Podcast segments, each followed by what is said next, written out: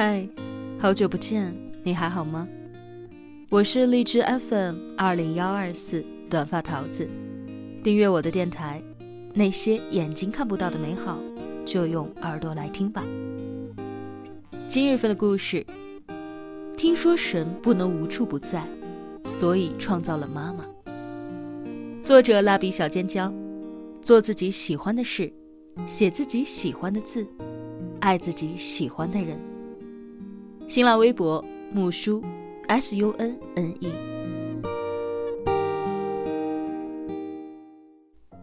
这几天在家重温《请回答一九八八》，里面有一段剧情让我印象深刻。这是一个四口之家，妈妈一直都是这个家里的掌权者，大大小小的事情都是由她一手包办。有一天，妈妈有事情要回娘家。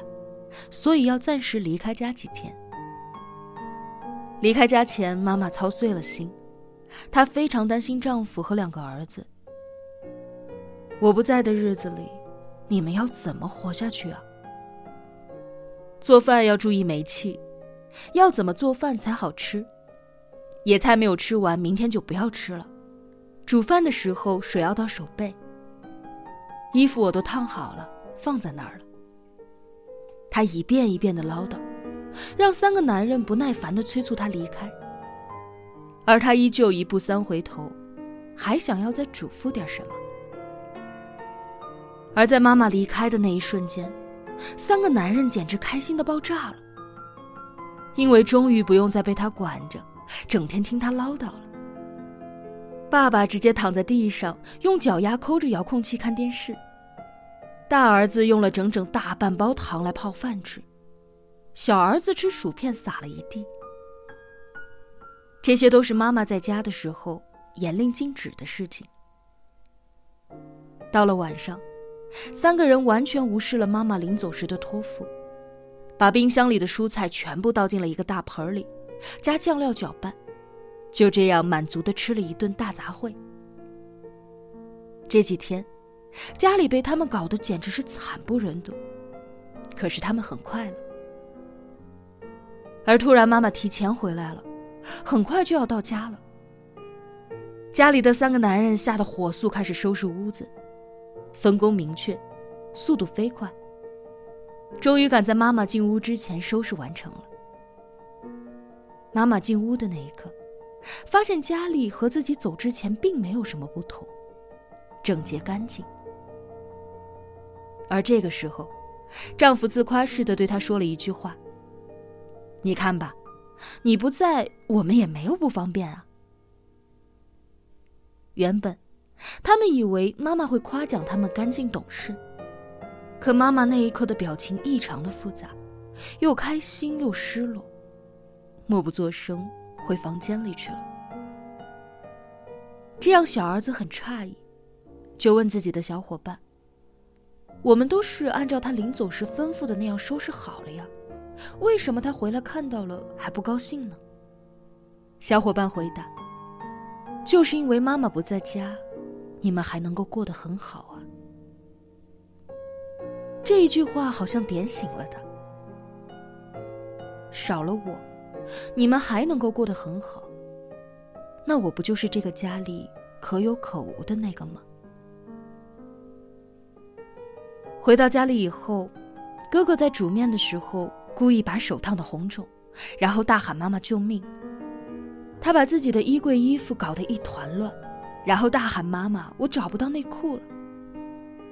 他把煤球打翻，然后向妈妈把责任推卸给了爸爸。这个时候，妈妈一脸嫌弃的边嘟囔边唠叨，边忙来忙去的收拾他们留下的残局。这一阵忙碌下来，妈妈就高兴了。这是韩剧《请回答一九八八》里的剧情。虽然他说的是过去的故事，可是突然发现，这好像也是我们身边经常发生的一种奇怪的现象。前段时间我看到了一张动图，母亲好像真的很怪，很矛盾。当身上挂上了母亲这个角色之后，他们总想要去为孩子做一些什么，仿佛不做就是无用一样。无论子女长多大，多么能干，在母亲眼中，他们都还是想要把他当成孩子，下意识的就想要去帮你做事，保护你，给你自己能力范围内最好的。他们希望你能独当一面，可以希望在某一刻，你还能够依赖着他们。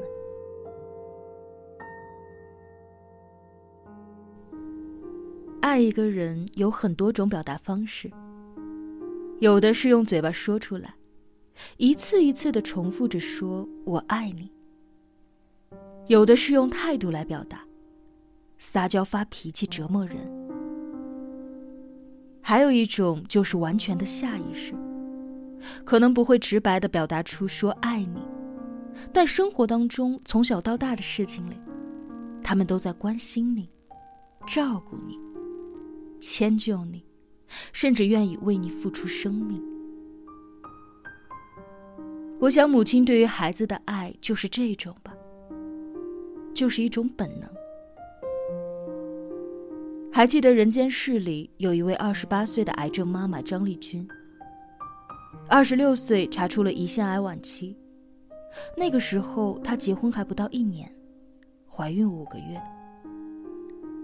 在确定孩子不会遗传之后，为了孩子，她选择先生孩子再治癌症。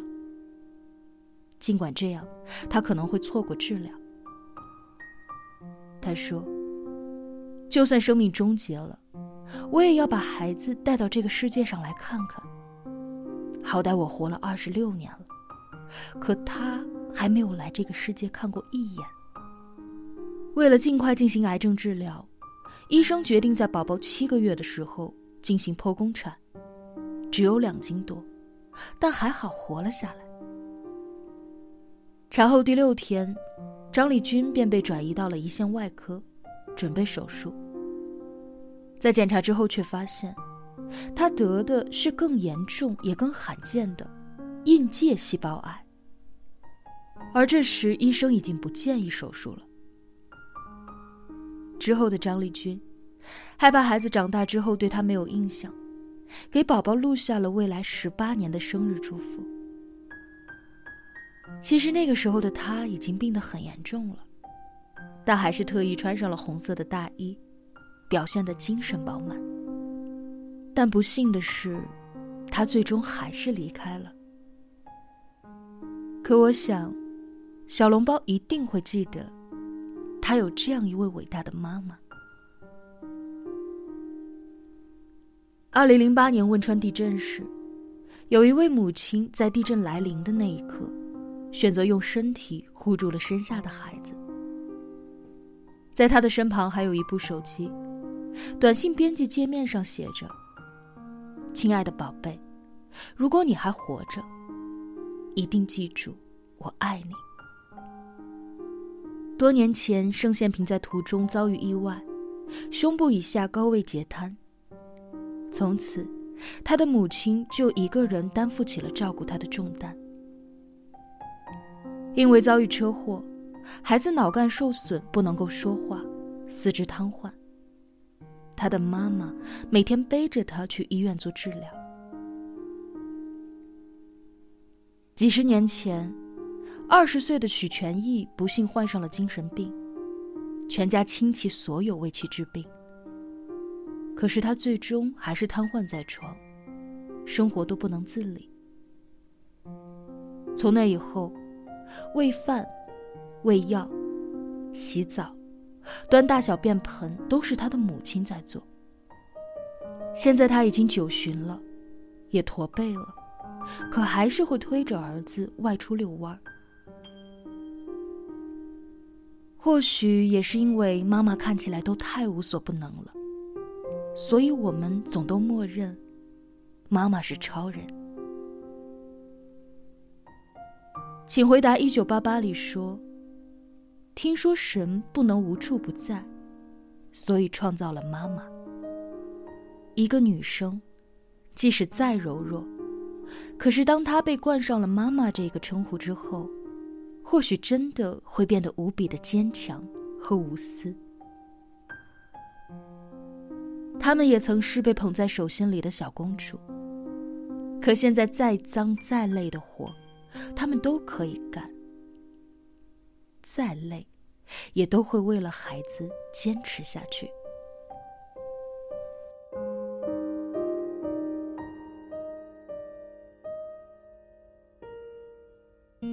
可是，这个世界上哪有超人啊？超人也是会累的。我还记得之前在贴吧里看到过一个网友说：“从小觉得最厉害的人就是妈妈，不怕黑，什么都知道，做好吃的饭，把生活打理得井井有条。哭着不知道怎么办的时候，只好找他。”可我好像忘了，这个被我依靠的人，也曾经是个小姑娘。怕黑也掉眼泪，笨手笨脚的会被针扎到手。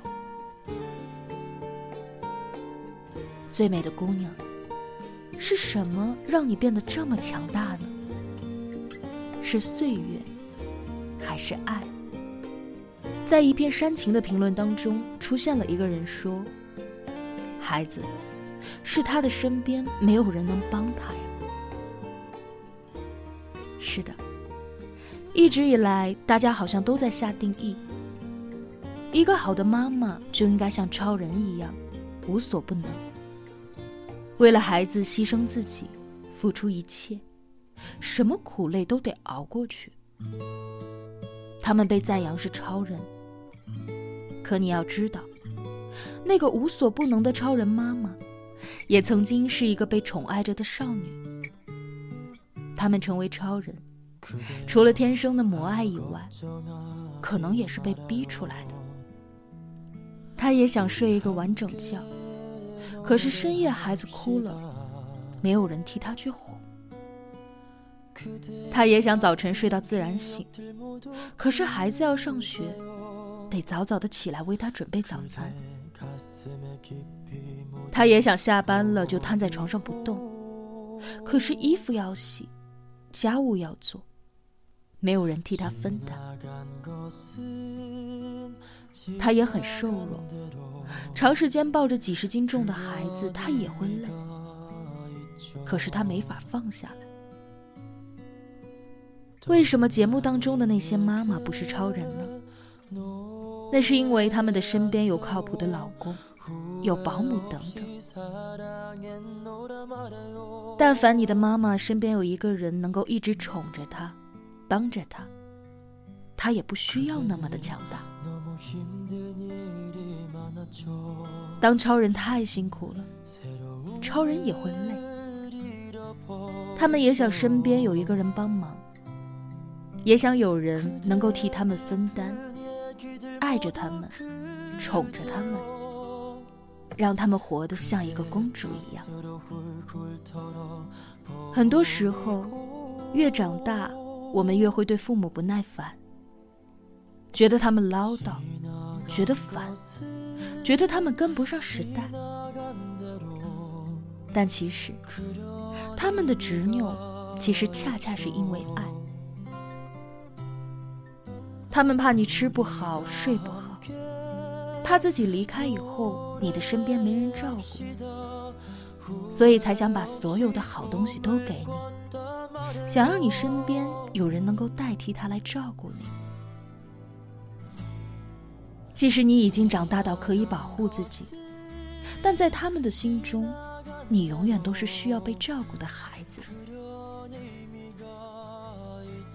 而在他们慢慢变老的时候，或许他们已经不如年轻时候那么的高大。能够为你遮挡一切的风雨，他们渐渐的开始对于一些事情力不从心，他们就会开始害怕会成为子女的负担。你看，自始至终，他们都从来都没有忘记过爱你。